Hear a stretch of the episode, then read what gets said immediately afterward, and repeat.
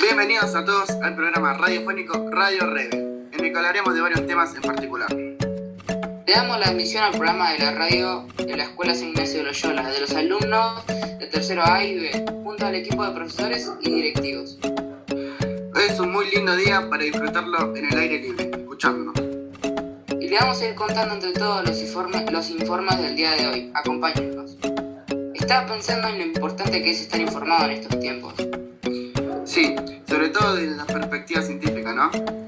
Les proponemos escuchar en esta oportunidad la realidad desde una mirada diferente. Para ello contamos con una entrevista realizada por Mauro al especialista Milagros. El primer síntoma del que hablamos cuando conocimos el COVID-19 fue la fiebre, pero nunca entendí bien. ¿Qué es? Yo tengo entendido que la fiebre es cuando la temperatura del cuerpo es más elevada de lo normal.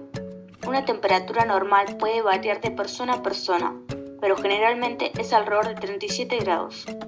La fiebre no es una enfermedad, por lo general es una señal de que su cuerpo está tratando de combatir una enfermedad o infección. Pero, ¿qué es lo que causa la fiebre? Ya te dije que la puede causar un virus, una infección, entre otras cosas. ¿Por qué nuestro cuerpo cuando pretende estar mal tiene fiebre? Al aumentar la temperatura del cuerpo, estos microorganismos empiezan a encontrarse mal y a no reproducirse. Así, a nuestro sistema inmunológico le resulta más sencillo combatirlos. Por la tarde, casi de noche, no suele subir la fiebre porque de manera habitual la temperatura de nuestro cuerpo aumenta a esas horas. Ah, ¿por eso instalaron esas máquinas en las cabeceras de los trenes? Para ver el calor de las personas. No, son para medir la temperatura de las personas. No es lo mismo calor que temperatura. ¿Por qué solemos confundir calor y temperatura? Bueno, esto se debe a que ambos términos se refieren casi a lo mismo. Cuando decimos qué calor, nos referimos a que hay un aumento de temperatura. Pero para la física en realidad el calor es energía de, en tránsito que siempre pasa de los cuerpos de mayor temperatura a uno de menor temperatura. Entonces, ¿qué son esas cámaras? Son termómetros infrarrojos. Permiten medir la temperatura a un cuerpo sin tener que entrar en contacto con él. Su funcionamiento no se basa ni en los cambios de energía en una resistencia eléctrica ni en las propiedades térmicas de un líquido, sino en las radiaciones que emitimos todos los cuerpos físicos. ¿Cuál es la temperatura normal que debe indicar esas máquinas? La temperatura corporal normal ronda entre los 36 y 37 Celsius, pero puede variar entre según la condición de la persona, como dije al principio. ¿Y a qué temperatura hablamos de fiebre? Hablamos de febrícula cuando la temperatura corporal se encuentra entre 37 grados y 37,8 grados. Una elevación de la temperatura superior a 37,8 se define como fiebre. Escuché que nuestro cuerpo está compuesto por partículas y estas se encuentran en permanente agitación, lo que significa que poseen energía cinética. La fiebre se genera cuando crece la agitación de la materia del cuerpo al aumentar la temperatura corporal. ¿Es correcto? Sí, así es. Bueno, creo que entendimos bastante hoy sobre este primer síntoma tan importante y porque en varios lugares nos piden tomarnos la temperatura. Vamos a tener que estar atentos. Qué maravillosa información que nos han brindado. Exactamente, en esta pandemia hemos aprendido mucho acerca de la salud y sus cuidados. En esta sección te contaremos sobre la salud y nuestros derechos. Tenemos un invitado que es especialista en el derecho de la salud y nos hablará del tema. En estos tiempos tan duros hay que estar informado. Por ello, hoy vamos a hablar con Matías, un especialista en el tema de derecho a la salud. Bienvenido, ¿cómo estás? Bien, Lucas, gracias por invitarme. ¿Qué es el derecho a la salud? El derecho a la salud es el derecho de toda persona a gozar del más alto nivel de bienestar físico, mental y social. Abarca la atención de salud oportuna y apropiada conforme a los principios de accesibilidad, disponibilidad, aceptabilidad y calidad. El derecho a la salud obliga al Estado a garantizar a los ciudadanos la posibilidad de poder disfrutar del mejor estado de salud y bienestar. Y en este contexto de pandemia, ¿cómo actúa el Estado? El Estado, aunque lo hizo bien, tomó medidas apresuradas que hoy resultan difíciles de sostener. El aislamiento y distanciamiento social son efectivos, pero la sociedad no las cumple con rigurosidad. Por otro lado, existen deficiencias en el, acceso, en el acceso a los servidores de la salud. Hay sectores vulnerados y esta situación debería generar conciencia en quienes toman las decisiones para que se puedan llevar a cabo acciones que garanticen una equidad en los sistemas de salud. También tengamos en cuenta que hay una relación entre los derechos a la, a la salud y otros derechos indispensables de las personas. Claro, podemos pensar que este derecho afecta a otros. Por ejemplo, si no tenemos derecho a la salud, no podríamos ejercer otros como el derecho a trabajar y por ende a vivir dignamente. Por último, ¿qué consejo podrías brindarnos? Para los oyentes, quiero decirles que nos enfrentamos a un virus complicado. Hay que tener cuidado, lavarse bien las manos y no tener contactos innecesarios con otras personas. Perfecto, muy clara la, la exposición. Creo, creo que en estos tiempos también se puede percibir el lado humanitario de la gente, cuidándonos y cuidando a otros. Por eso, quédense en sus casas. Gracias, Matías. De nada, gracias por invitarme. A continuación, escucharemos a uno de nuestros auspiciantes. Padre o madre, a la hora del sasú no le pasa esto. Uy, qué embole este cereal. Sí, siempre me pasa esto. Pues no le pasará más con Cereal Max. Ahora sus mañanas serán... ¡Uy, qué divertido! Compre Cereal Max en su tienda más cercana. Ya estamos de vuelta con mucha más información. En esta oportunidad escucharemos la importancia de la biodiversidad y la relación con la pandemia. Las pandemias más conocidas que afectaron al mundo en los últimos 100 años han tenido mayormente un origen animal. Es decir, que han sido virus o bacterias que tienen los animales y que de alguna manera se traspasaron a los seres humanos. ¿Qué tiene que ver el desequilibrio ambiental en todo esto? El desequilibrio ambiental es el que hace que cada vez sean más frecuentes las inundaciones, los incendios, las sequías, etc. Estas son cuestiones que el ser humano ha naturalizado con el correr de los años, pero son las cuestiones también que transforman nuestro entorno en un hábitat poco saludable, y esto es lo que nos hace más propensos y vulnerables a contraer todo este tipo de enfermedades. Qué buena información nos han dejado. Este aislamiento ha provocado muchos cambios en nuestra rutina. Ahora hablaremos de este tema que nos preocupa a todos. Le damos la bienvenida a nuestro invitado, Felipe. Hace seis meses que los argentinos nos encontramos afectados por un nuevo virus que nos ha obligado a permanecer en una cuarentena sin fecha de caducidad y ante esta situación, para prevenir el contagio de esta nueva enfermedad, COVID-19, que aún no tiene cura y tampoco un tratamiento específico, es importante cuidarnos y, seguir las indicaciones de los profesionales de la salud. Pero, debido a esto, más del 60% de la población no realiza la actividad necesaria para obtener beneficios para la salud.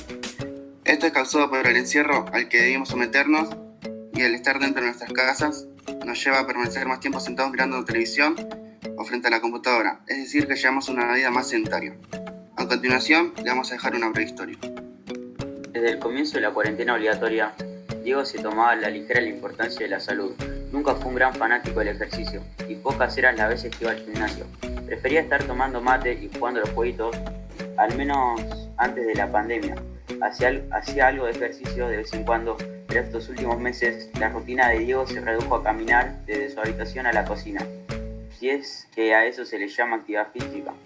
A este punto, a Diego ya se le podía decir que era una persona sedentaria, aunque él no se consideraba así, y no se daba cuenta de que sus actitudes estaban afectando a su salud. Al pasar un tiempo, Diego comenzó a notar que simples acciones como subir la escalera o ejercitarse le costaban más de lo normal.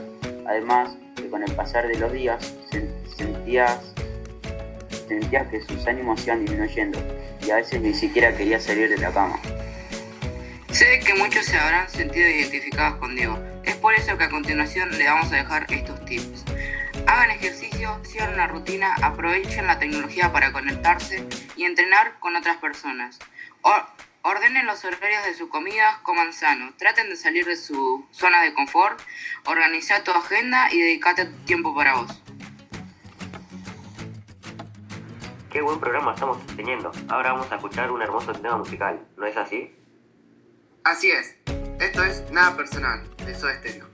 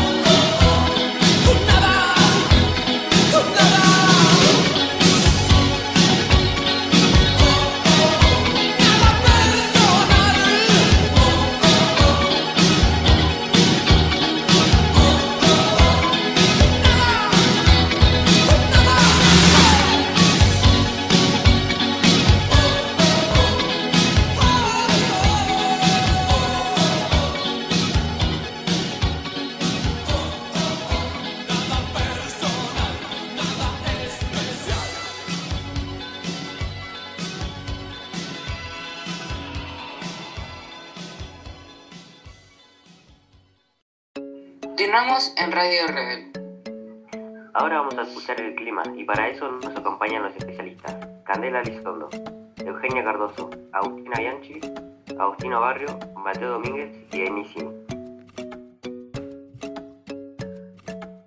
Welcome to the weather forecast. Today it will be partly cloudy during the morning, but at the end of the day it will get better. We may see clear skies ahead. Gracias a Dios que las nubes se van a correr. Yes, it will be a really good day to go outside, breathe some air, and be in touch with the outside world and feel the sunshine on your face. Entonces vamos a tener que aprovechar el día, pero ¿haciendo qué? There are a lot of activities you can do. You can take the dog for a walk, put up a tent, or play cards in your garden. Me parecen unas ideas geniales para aprovechar el poquito de sol que nos espera en la semana. Mucho contacto con la naturaleza. ¿Y qué me dicen de mañana? It will be warm with a chance to shower, so if you outside, don't forget to take your umbrella. Ay, no, lluvias por la tarde. Don't be sad, because if you are a lover boots, it is the best day to get rid of all the technology and read a great detective novel. Tenés razón, es un buen día para alejarnos de toda la tecnología y recrear la imaginación. ¿Qué nos recomendás leer? Murder on the by Gary Wilson. Ese libro sí que está bueno. Háganle caso y leanlo. No se van a arrepentir. Decime que el miércoles nos vamos a poder meter a la pileta.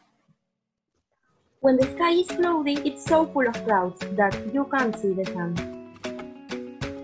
No, te juro que no voy a poder soportar otro día nublado. Cloudy days can be boring, I know. So you can play video games or just sleep if you are tired. But if you feel inspired, you can do craft or paint. Eh, la idea de tirarme al agua me gustaba más. You better clean your home or do yoga. You don't want to catch a cold. No, claro que no. Si las temperaturas no acompañan, voy a tener que posponer los planes. Entonces, ¿el jueves sí? I'm afraid the weather will be unusually cold for this part of the year, with low temperatures of 12 degrees in the most part of city. Don't forget your jacket if you get out. En esos grados voy a tener que prender la estufa. ¿Qué más tenemos que esperar? On Friday, we can expect rain tonight. Oops, sorry. Ah, pero una semana tremenda. Se supone que nos estamos despidiendo del invierno. Don't be sad or get angry. Cheer up. I recommend watching movies, series, or playing board games with the family. Si no se corta la luz, lo mejor para el final, el fin de semana. Decímelo despacio. Anyone? Dale, sea lo que sea, vamos a poder enfrentarlo. Vamos, sin miedo. Please. ¿Qué tan malo puede ser? Alright, alright, I will do it. Are you ready, guys? Sí. We will have a rainy weekend. Bueno, agua que no has de beber, déjala correr, dice el dicho. Yeah, don't let that mess up with your day. You can have fun. That's your weather report for the week. Gracias por escucharnos. Volvemos con los chicos. Muchas gracias por la información. Ahora escucharemos nuestro siguiente tema musical. Esto es Vivir la Vida, de Marc Anthony.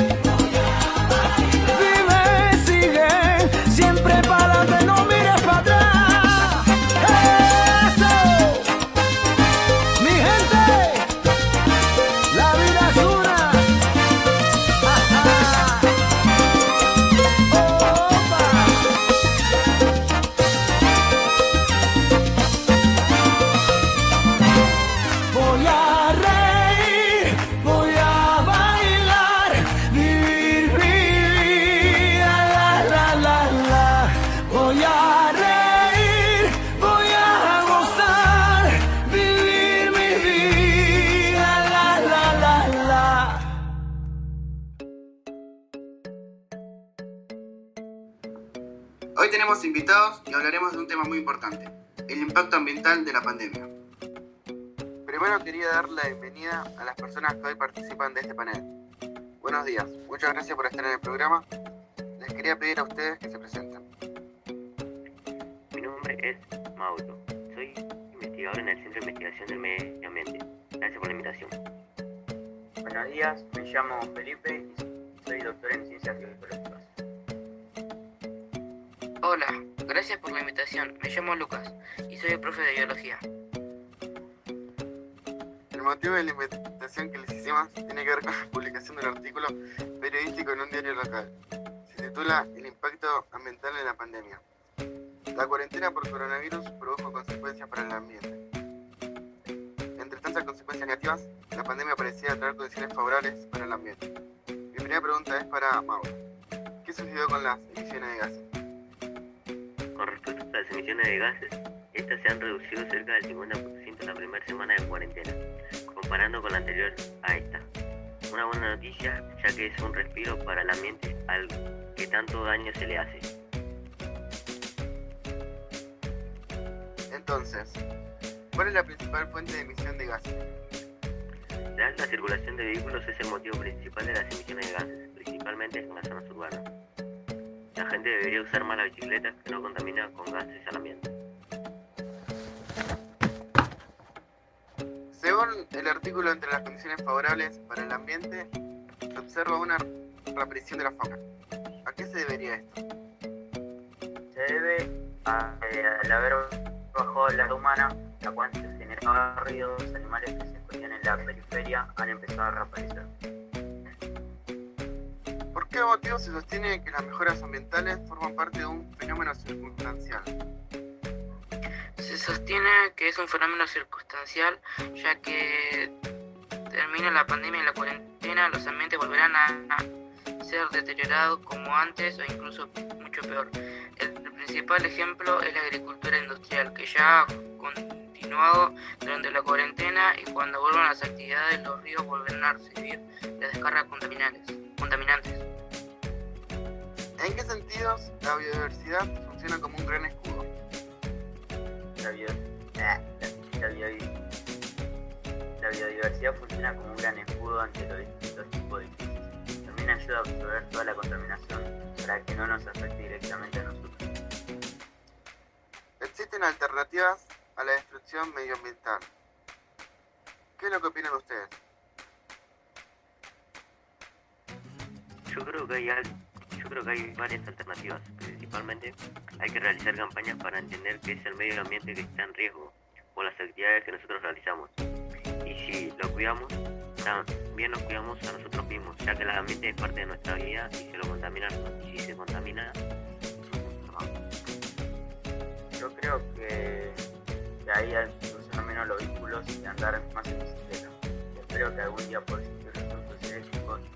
estos no contaminarían con emisión de gases en el medio ambiente. Coincido con mis dos compañeros y espero que las ONGs hagan campañas para prevenir mucho más las contaminaciones. Creo que nuestros radioescuchas estarán de acuerdo conmigo en que queda un, un largo camino en la lucha por un medio ambiente más sano.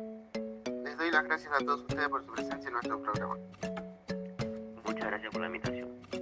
Ah, hasta luego. Chao, muchas gracias por la invitación.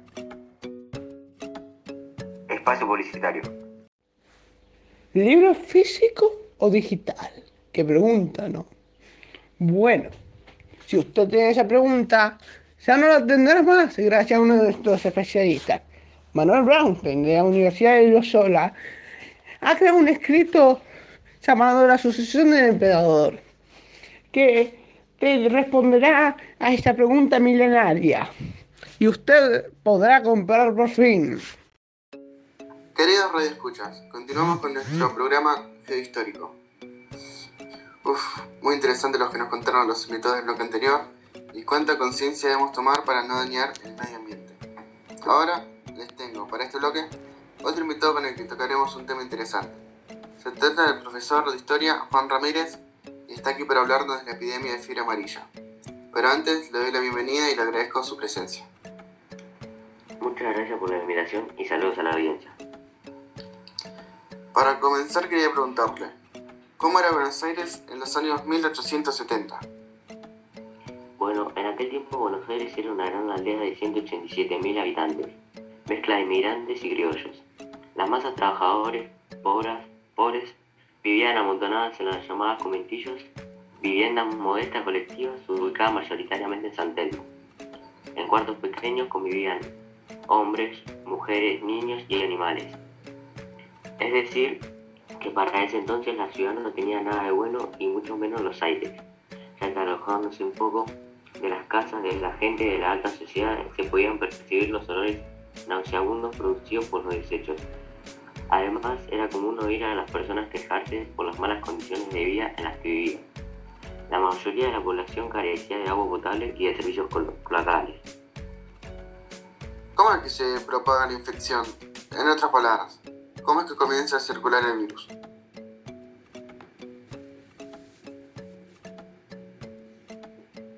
Bueno, la enfermedad de fiebre amarilla se propaga mediante una especie de mosquito común en ciertas áreas de África y América del Sur. El mosquito con el que aún en la actualidad seguimos peleando es el famoso Aedes aegypti. El virus comienza a circular porque llegó un barco de Asunción del Paraguay con infectados. A partir de ahí se comenzó a propagar ayudado por otras cuestiones. Cuando te referís a otras cuestiones, entiendo que hablas de las fuentes infecciosas. ¿Cuáles eran las principales? Claro, sí me refiero a la contaminación producida por diferentes situaciones. La falta de alimentación y de agua potable contribuyó para que la enfermedad se propagara aún más, causando desolación y muerte. Además, la falta de recolección de residuos era preocupante y los basurales abundaban particularmente en los barrios bajos, que acumulaban desechos propios y extraños. Eso sin mencionar la actividad de los saladeros y las formas en las que se enterraban los fallecidos. ¿Qué hacían? ¿Qué hacían los saladeros? Los saladeros arrojaban sus desperdicios orgánicos a las aguas del riachuelo que ya por entonces distaba mucho de oler a perfume francés. Y en cuanto al método de sepultura, ¿cómo era el entierro de los fallecidos? Uf, existía una falta de reglamentación sobre el entierro de los fallecidos y los cuerpos eran inhumanos, inhumados, prácticamente a ras del suelo. Así que bastaba una lluvia regular para que los restos cadavéricos se incorporaran a los riachos que fluían alrededor del Algo verdaderamente repugnante e inhumano. En cuanto al rol del Estado, ¿qué hicieron el presidente Sarmiento y el vicepresidente Alsina para ayudar al pueblo? Bueno, la actuación que tuvo el gobierno fue totalmente repudiable e indignante. El presidente Sarmiento y el vicepresidente Alsina abandonaron la ciudad y a sus habitantes de la buena, a la buena de Dios, mientras la prensa decía, hay ciertos rasgos de cobardía que dan la medida de lo que es magistrado y de lo que podrá dar de sí en adelante, en el alto ejercicio que le confiaron los pueblos. Imagínate que ante las críticas y el desprestigio que empezaron a tener, tuvieron que volver pero no recorrieron ninguna, ningún lugar de la ciudad, hicieron acto de presencia ante ninguna de las comisiones que trabajaban para combatir la epidemia. Claro, era algo totalmente diferente con lo que pasa hoy. Que el Estado, si se hace presente, toma medidas, brinda ayuda a los sectores más desprotegidos, equipos hospitales y crea aislamientos para enfermos, entre otras medidas. ¿Dónde se dieron los primeros casos? Los primeros casos se dieron en las casas de inquilinato. Casi inmediatamente el episodio dejó de ser una rareza para generalizarse. Para culminar nuestro encuentro, te pregunto, ¿cuál fue la cifra oficial de los fallecidos?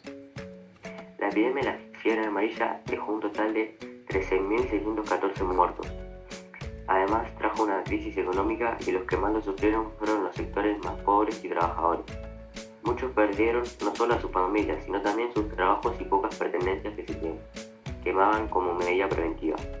Igual que en la actualidad, quienes más sufren son los sectores marginados. Creo que nuestros oyentes estarán de acuerdo conmigo en que hoy hemos aprendido más sobre nuestro pasado y que en ese pasado se asemeja al presente. Lo gracias a usted por su presencia en nuestro programa. Muchas gracias, fue un placer poder compartir esta mañana con todos ustedes, aunque hayamos hablado de un pasado triste para nuestra querida Argentina. Comenzamos con el informe epidemiológico de las últimas semanas. Todo lo que necesitas saber te lo vamos a contar. Escuchamos a los expertos. Este es el informe epidemiológico de la semana. En Argentina estamos teniendo más de 557.000 casos, teniendo en cuenta que todos los días se suman nuevos infectados. Como veníamos diciendo, del total hay 22,5% de pacientes activos, 75,5% de recuperados y un 2% de fallecidos. En Berazategui hay un promedio de 116 casos nuevos por día. Pasando a la ocupación de camas en terapia intensiva, un tema que nos preocupa.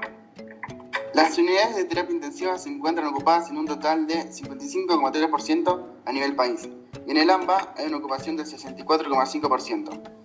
Este número nos preocupa porque si los casos siguen aumentando podría colapsar el sistema de salud en poco tiempo. No hay que olvidarse que un 15% de los infectados necesitan internación y un 5% una cama de terapia intensiva. En este momento los casos se duplican cada 20 días. Si bien los nuevos casos se mantienen constantes, todavía es muy temprano para hablar de un aplanamiento de la curva de contagios. Tengamos en cuenta que, con el distanciamiento y las aperturas en comparación al aislamiento social preventivo y obligatorio durante la cuarentena, los casos en el interior del país aumentaron de manera exponencial. ¿Enteraron cómo está el resto del mundo? Si hablamos a nivel continental, Estados Unidos en comparación con Argentina, ellos cuentan con más cantidad de casos porque no cumplieron con las, norma, con las normas de distanciamiento y por eso tienen más de 6 millones de casos. En América le sigue Brasil con más de 4 millones y pasando al mundo está la India con 5 millones de casos. ¿Y con, la, ¿Y con la vacuna qué pasa? ¿Ustedes la están esperando? Sí, con respecto a la vacuna, se estima que estará lista para principios del 2021, aunque no se sabe correctamente quién la producirá, ya que hay varios equipos médicos desarrollándola.